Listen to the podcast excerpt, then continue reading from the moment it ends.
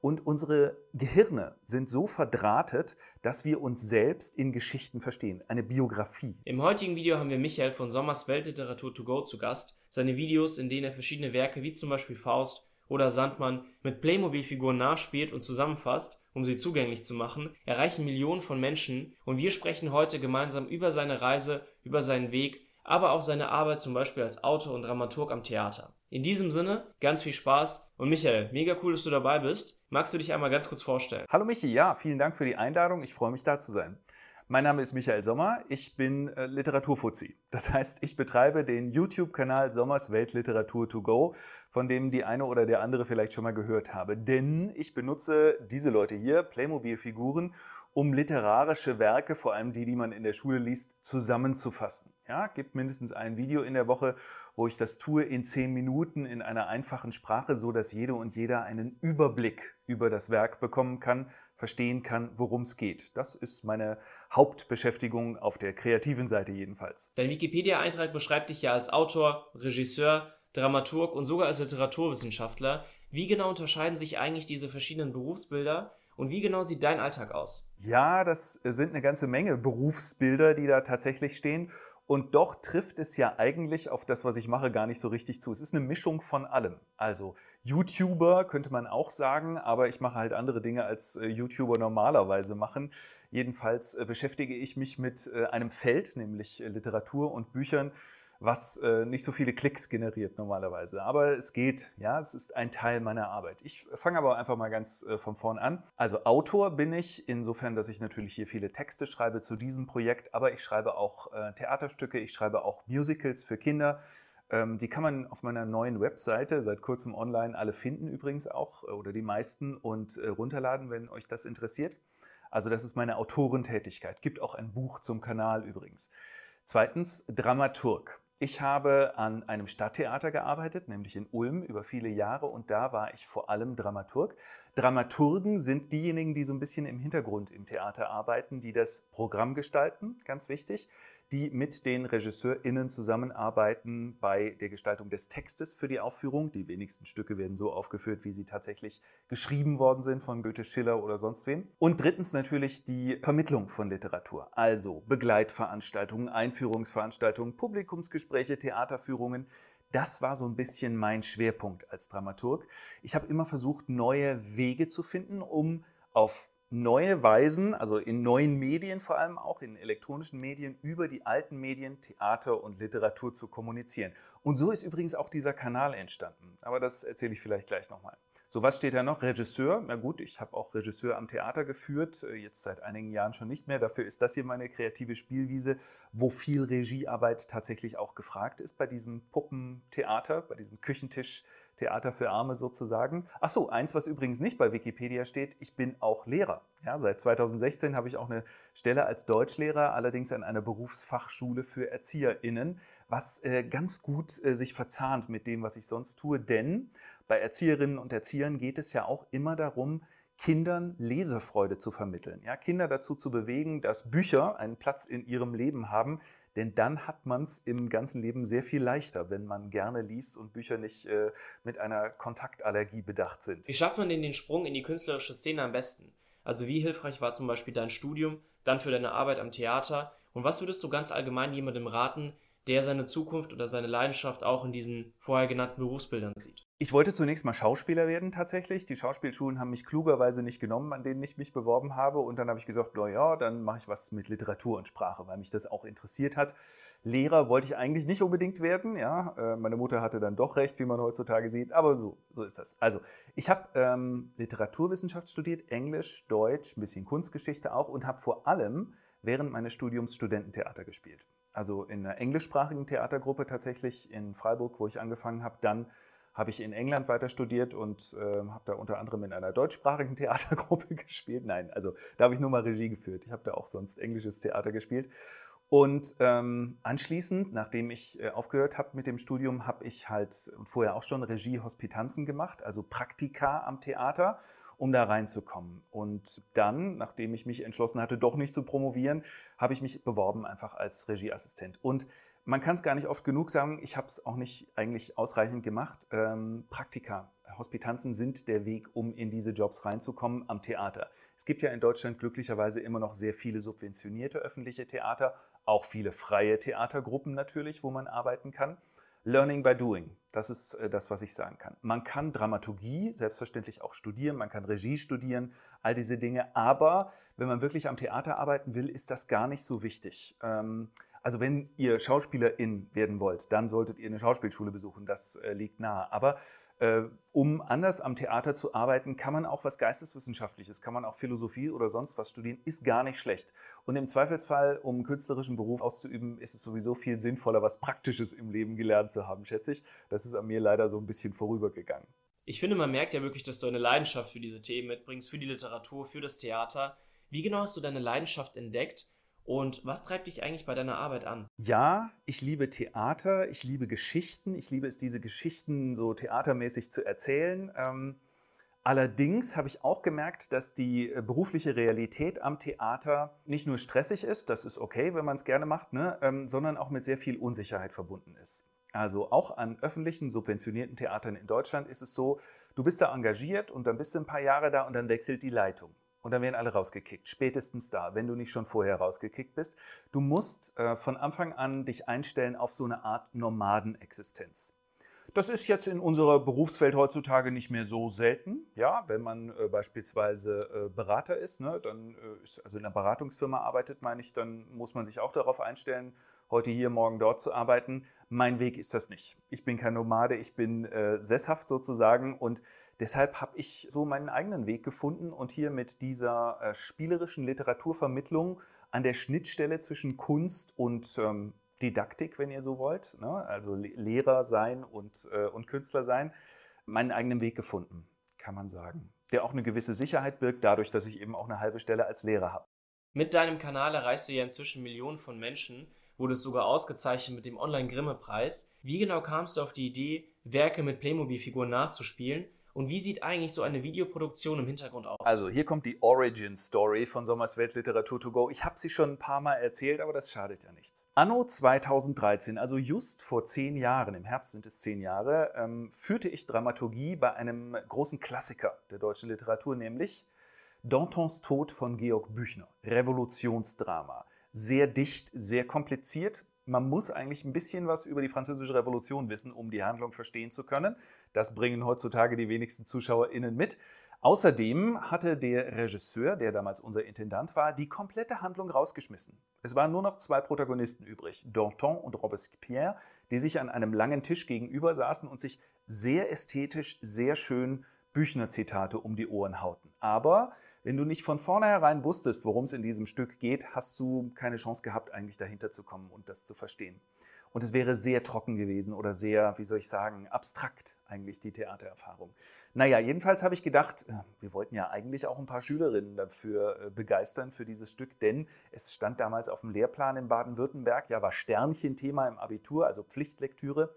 Also habe ich bei einer Einführungsveranstaltung, wir haben da immer eine große Einführungsveranstaltung gemacht zu den Stücken, die Playmobil-Figuren rausgeholt aus der Theaterrequisite und habe auf so einem kleinen Tischchen mit ein paar ausgedruckten Kulissen im Hintergrund, die ein Praktikant gehalten hat, eine äh, Inhaltsangabe improvisiert. Waren nicht nur Playmobil-Figuren, waren auch noch ein paar andere Püppchen und habe also erklärt, was äh, der Autor sich eigentlich vorgestellt hatte, was da auf der Bühne passieren sollte, bei uns aber nicht.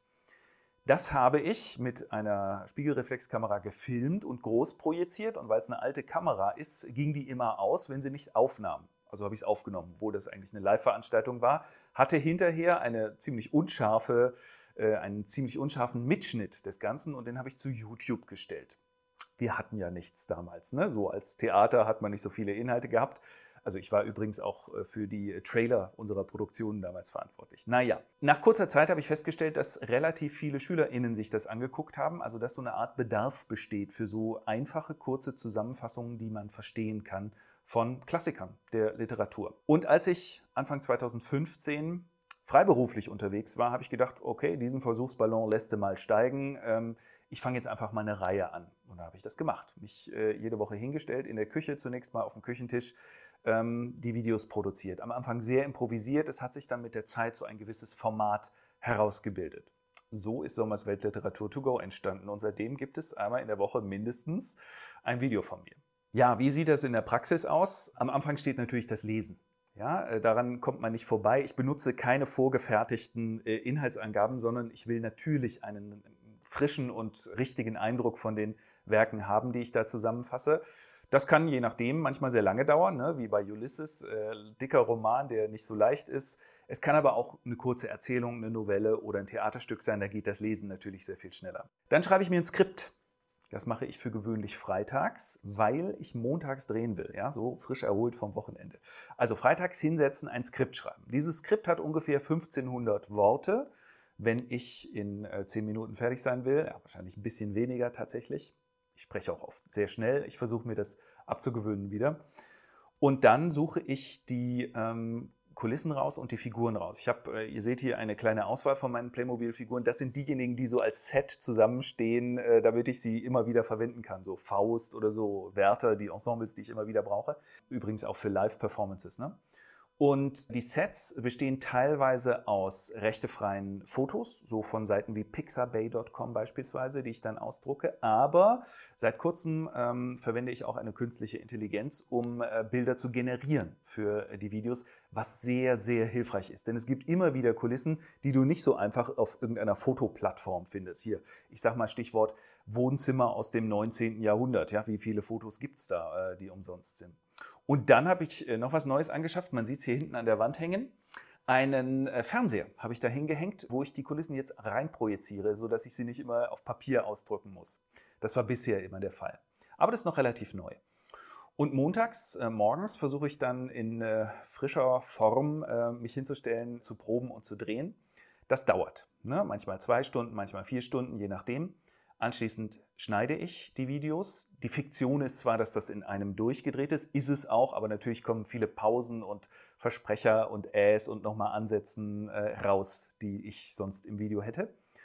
Und dann äh, gibt es noch viel Postproduktion zu tun, ja, Texte zu schreiben, Bilder zu finden, das zu veröffentlichen, auf den unterschiedlichen Plattformen äh, zu bewerben. Das ist eine irre aufwendige Tätigkeit. Und ich wäre sehr dankbar, wenn sich unter den äh, ZuschauerInnen dieses äh, Videos vielleicht jemand finde, äh, der sagt, Mensch, das interessiert mich, vielleicht kann ich da ja mitarbeiten.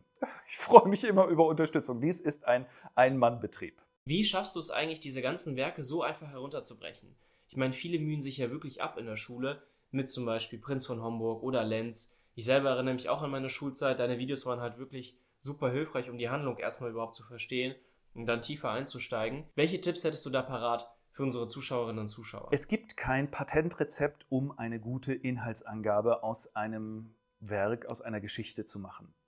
Alles, was ich sagen kann, ist, konzentriert euch bei der Geschichte auf die Hauptfigur oder die Hauptfiguren, aber in der Regel ist es eine Figur, die wirklich die Hauptfigur ist. Dann ist die Frage, was ist das zentrale Problem der Hauptfigur, das im Verlaufe der Handlung gelöst wird oder nicht. Figur, Problem, Lösung. Das ist das Rückgrat einer Geschichte. Manchmal ist es so, dass sich ein erstes Problem ergibt und daraus ergibt sich dann ein Folgeproblem und noch ein Folgeproblem. Manchmal ist es so, dass es mehrere Hauptfiguren sind. Aber so ganz grundsätzlich haben unsere Geschichten alle so eine Struktur. Im Westen muss man sagen. In unterschiedlichen Kulturen ist das unterschiedlich, die Erzähltradition. Und dann gibt es natürlich modernere äh, Theaterstücke beispielsweise, wo es gar keine lineare Handlung mehr gibt oder Texte, wo es eher so poetisch zugeht. Aber wenn es nur noch um Sprachkunst geht und den Klang der Worte beispielsweise, kann ich das mit meinen Playmobil-Figuren auch nicht zusammenfassen. Das ist der Grund, weshalb es in meinem Kanal keine Lyrik gibt, sondern nur ähm, Geschichten. Ja, sei es in dramatischer Form, sei es in epischer Form. Warum ist eigentlich Literatur und gerade diese ganzen Klassiker, die man in der Schule liest, in deinen Augen so wichtig? Und gibt es auch Dinge, die die Schule in der Art, wie wir unterrichten, irgendwie besser machen kann? Beziehungsweise siehst du auch gewisse Tendenzen, die du mit Sorge betrachtest? Wir erleben ja so den Deutschunterricht oft eher als einen Fluch. Ja, da wird man gezwungen, etwas zu lesen, was einem überhaupt nicht gefällt. Ich erinnere mich an meiner Schulzeit fand ich Homo Faber ganz, ganz schrecklich. Ja, später habe ich es zu schätzen gelernt. Das ist natürlich nur ein schwacher Trost, wenn man als junger Mensch dazu gezwungen wird, etwas äh, zu lesen, was einem nicht gefällt. Aber es gibt einen sehr, sehr ernsthaften Hintergrund dahinter. Und zwar ist das das folgende. Denkt euch mal 100 Jahre zurück. Ja, vor 100 äh, Jahren, 1923 oder sagen wir vor 200 Jahren, 1823 vielleicht noch ein bisschen besser. Die Leute hatten sehr, sehr wenig Medien. Ja, es gab eine Bibel in jedem Haus, in Mitteleuropa jedenfalls meistens, es sei denn, man war jüdisch. Sonst gab es ja nicht so viele Konfessionen, aber da gab es wenigstens das Alte Testament dann eben auch. Und das waren Geschichten, die jeder kannte. Es gab einen großen Zusammenhalt durch diese biblischen Geschichten und es gab einen großen Zusammenhalt durch so Märchen und Sagen. Ansonsten gab es nicht viele Geschichten, die uns zusammengehalten haben, aber es gab eine große gemeinsame Basis, so aufgrund dieses Wissens. Heutzutage haben wir ein komplettes Gegenstück. Wir haben Tausende und Millionen von Geschichten, auf die wir problemlos zurückgreifen können. Über das Internet, ja, über YouTube, wo ständig große und kleine Geschichten erzählt werden. Über natürlich äh, die Streaming-Plattformen, wo äh, das lineare Fernsehen ersetzt wurde. So, die Welt diversifiziert sich, die Welt fragmentiert sich, unsere Gesellschaft fragmentiert sich in immer kleinere Einzelteile. Wenn wir keine gemeinsamen Geschichten mehr haben, die uns helfen, die Welt zu verstehen und die Modelle der Welt liefern und die auch Werte und Normen enthalten, an die wir alle glauben, dann haben wir ein Problem, weil wir dann unsere gemeinsame Basis äh, verlieren. Wieso sind Geschichten eine gemeinsame Basis? Naja, es ist doch so. Wenn Kinder anfangen, sich in der Welt zu orientieren, dann äh, tun sie das, indem sie sprechen lernen und äh, dann tun sie das, indem sie Geschichten lernen. Ja? Das sind Mikrogeschichten sozusagen, was war gestern im Kindergarten los. Es sind aber auch größere Geschichten, wie zum Beispiel Märchen. Mit Hilfe von Geschichten verstehen wir die Welt.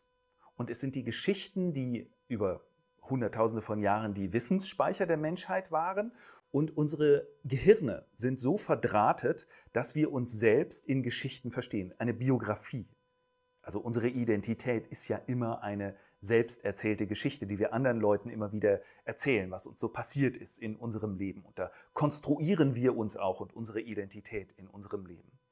Also Geschichtenkompetenz, um es mal so zu sagen, ist etwas, was man gar nicht überschätzen kann. Das ist super, super wichtig, mit Geschichten umgehen zu können. Und es ist auch wichtig, gemeinsame Geschichten zu haben als Basis für eine gemeinsame Wertegemeinschaft und eine gemeinsame Kultur.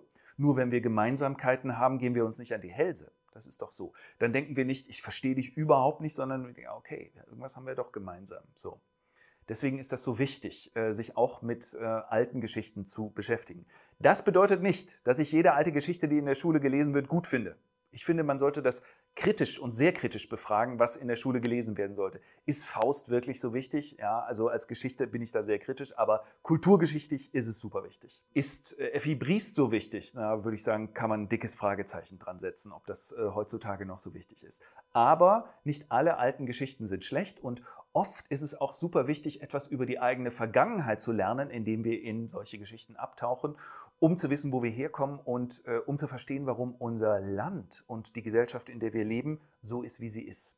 Ja, und das betrifft nicht nur die Geschichte der Bundesrepublik, sondern eben auch ein paar hundert Jahre zurück tatsächlich. Deswegen glaube ich, ist es ganz wichtig, dass wir uns mit Geschichten beschäftigen. Und es kommt noch was anderes dazu. Lesen trainiert unsere kognitiven Fähigkeiten ganz enorm. Es hat sich ja mittlerweile so ein bisschen die Erkenntnis durchgesetzt, äh, wenn du nur auf dem Sofa sitzt und ähm, Kartoffelchips in dich reinstopfst und Sahnetorte isst, dann äh, wirst du nicht besonders gesund leben ja, und wirst auch nicht besonders lang leben. Wenn du nur auf dem Sofa sitzt und elektronische Medien konsumierst, wirst du auch nicht besonders gesund und lang leben, weil du nicht in der Lage bist, dich und deine Fähigkeiten, also deine Bedürfnisse besser gesagt, auszudrücken. Also sprachliche Fähigkeiten müssen trainiert werden. Sprachliche Fähigkeiten, die Fähigkeit, jemand anderen zu verstehen, wird trainiert durchs Lesen, aber eben dann auch durchs Schreiben.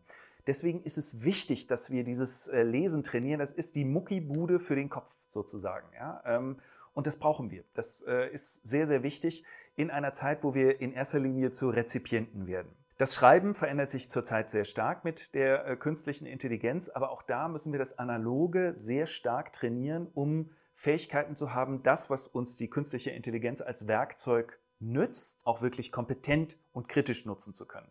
Ich hoffe, die Antwort war jetzt nicht zu abstrakt. Ich habe mich bemüht. Du bist ja auch sehr sozial engagiert, begleitest verschiedene Projekte, hast Theaterprojekte gemacht für Strafgefangene, für Geflüchtete, für körperlich Beeinträchtigte Du setzt dich ein für die Frauenordination. Welche Erfahrungen hast du hier gemacht und was ist vielleicht auch so ein bisschen der Antrieb hierbei?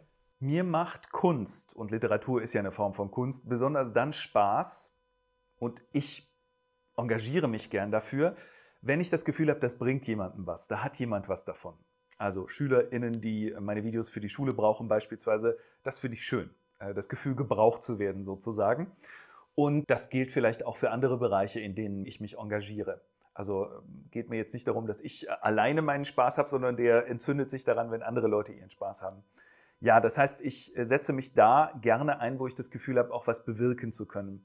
Und da habe ich ähm, ja, vor zwei Jahren etwas wiederentdeckt, muss man sagen. Ich bin sehr christlich aufgewachsen in einer kleinen Freikirche, die selbstständige evangelisch-lutherische Kirche heißt. Das ist jetzt keine Sekte, sondern es ist eine lutherische Kirche, aber sehr konservativ. Also bis heute werden Frauen keine Pfarrerinnen in dieser kleinen Kirche. Als Jugendlicher und Kind war mir das gar nicht so bewusst. Ne? Ähm, ja, bei uns gab es keinen Pfarrer, aber in der Landeskirche auch nicht nebenan. So war nichts so Besonderes. Ähm, als Student ist mir das dann aufgefallen. Ich habe gedacht, wie kann das sein äh, im 21. Jahrhundert schon? Und äh, dann habe ich angefangen, mich zu engagieren im Bereich äh, der Frauenordination. Gibt da eine Initiative? Das habe ich dann aber wieder fallen lassen. Und äh, vor zwei Jahren habe ich das wieder entdeckt, nachdem ich die Bibel zusammengefasst hatte. Ist ja auch ein großes literarisches Werk. Und da ist mir aufgefallen, wie wichtig es ist, dass man ähm, diese biblischen Geschichten, die teilweise von Gewalterfahrungen erzählen und insbesondere auch von der Unterdrückung von Frauen erzählen, dass man die richtig versteht und richtig erzählt und richtig vermittelt auch. Und dann habe ich gedacht, ach, du machst so viel mit sozialen Medien, jetzt machst du auch mal was zum Thema Frauenordination in der Selk und habe angefangen, also Inhalte zu produzieren. Naja, und daraus ist jetzt auch eine Gesprächsreihe geworden und viele andere Aktivitäten zu diesem Thema. Ich hoffe, dass wir etwas verändern können in unserer Kirche, um einfach ein bisschen mehr Geschlechtergerechtigkeit reinzubringen. Und bevor jetzt jemand sagt, äh, tret doch aus aus der Kirche, such dir doch eine andere Kirche, nee, mache ich nicht. Ist meine Kirche und ich lasse sie nicht von Menschen in Geiselhaft nehmen, die äh, meinen, äh, das Patriarchat wäre Gott gewollt. Ist es nicht. Das vielleicht zu meinem sozialen Engagement. Im Rahmen unserer Interviews fragen unsere Gäste auch immer sehr gerne nach ihren Life-Learnings. Welche Tipps würdest du deinem früheren Ich mit auf den Weg geben, sei es im Hinblick auf bestimmte Lebenseinstellungen, Gewohnheiten oder vielleicht auch retrospektive Räume? Ich habe in meinem Leben eine ganze Menge Umwege gemacht. Und ähm, im Nachhinein kann man natürlich immer sagen, ja, das war aber sehr sinnvoll. Ich glaube aber, davor muss man keine Angst haben. Das ist etwas, was ich gerne ähm, ja, vielleicht jungen Menschen auch in der Phase der beruflichen Orientierung mitgeben möchte. Habt keine Angst davor, Wege zu gehen, von denen ihr intuitiv erstmal sagt, also ob das jetzt was für mich ist, weiß ich nicht. Also man könnte auch sagen, probiert euch aus. Ähm, es könnte aber auch sein, also ich wollte ja ursprünglich Schauspieler werden, dann habe ich gedacht, naja, nö, dann mache ich jetzt was anderes, dann studiere ich jetzt äh, Literatur, habe aber trotzdem ständig Theater gemacht. Also eure Neigungen werden ihren Weg finden. Lasst ihnen die Möglichkeit, äh, den Weg zu finden. Findet eine Tätigkeit, die ihr so gerne macht, dass Geld erstmal nicht die wichtigste Rolle dabei spielt. Man sollte das nicht außer Acht lassen und äh, die Arbeit, die man äh, hineinsteckt oder Frau hineinsteckt, natürlich auch honorieren lassen. Das musste ich auch sehr lernen hier mit meiner freiberuflichen Tätigkeit, mich da nicht unter Wert zu verkaufen. Ähm, aber wenn ihr das Gefühl habt, ja, vielleicht ist das jetzt ähm, nicht das Richtige, aber irgendwie mache ich es gern, macht es. Macht es auf jeden Fall, probiert es aus und äh, folgt eurem Herzen mindestens so sehr und eurem Instinkt mindestens so sehr wie eurem Kopf. Ihr müsst nicht in die Metropolen gehen. Die Provinz ist ganz oft ein super Ort, um Dinge auszuprobieren und ähm, Sachen zu machen, von denen es in der Großstadt vielleicht schon 20 gibt, aber da, wo ihr auf dem Dorf oder in der Kleinstadt seid, äh, vielleicht gar nichts äh, in der Nische, in der ihr unterwegs seid. Insbesondere heute, wo wir elektronisch so vernetzt sind und ja von überall her arbeiten können, was gibt es da eigentlich noch für einen Grund, eine überteuerte Miete in München oder Berlin zu zahlen, sagte der Mann, der in München wohnt. ah, viel mehr habe ich auch nichts zu sagen. Lest was Schönes, das ist eine gute Idee und versucht Spaß und Freude daran zu entwickeln. Und spielen, immer spielen. Spielen ist der Königsweg des Lernens eigentlich. Ja, Michael, vielen Dank dir für deine Zeit und die super coolen Einblicke. Okay, dann vielen Dank für das Gespräch. Ich möchte noch Werbung machen für meine neue Homepage. Die ist nämlich general überholt worden. Unter sommersweltliteratur.de findet ihr aus einer Auswahl von über 600 Videos garantiert äh, das literarische Werk, das ihr sucht. Okay, ist natürlich nicht alles dabei, aber schon ziemlich viel. Es gibt jetzt tolle neue Suchfunktionen nach ganz vielen unterschiedlichen Filtern. Außerdem, ich hatte es vorhin schon mal erwähnt, gibt es die Theaterstücke, die ich so im Laufe der Zeit geschrieben habe, fast alle zum freien Download, kann man einfach lesen. Wenn es euch interessiert, könnt ihr ja vielleicht auch mal eins davon spielen oder so. Guckt es euch mal an. Ich habe mir Mühe gegeben, es einfach, aber zugänglich zu machen, was ich da so an Videos produziert habe. Wenn ihr was auf YouTube nicht findet beispielsweise, auf meiner Homepage findet ihr es. Nochmal herzlichen Dank für die Einladung und tschüss. Das war's auch schon mit dem Video. Vielen Dank fürs Zuschauen. Schau auf jeden Fall sehr gerne bei Michael auf der Homepage vorbei und auf dem YouTube-Kanal. Alles wie immer unten verlinkt. Lasst auch gerne bei uns ein Abo und ein Like da. Und in diesem Sinne sehen wir uns im nächsten Video. Bis dahin, ciao, ciao.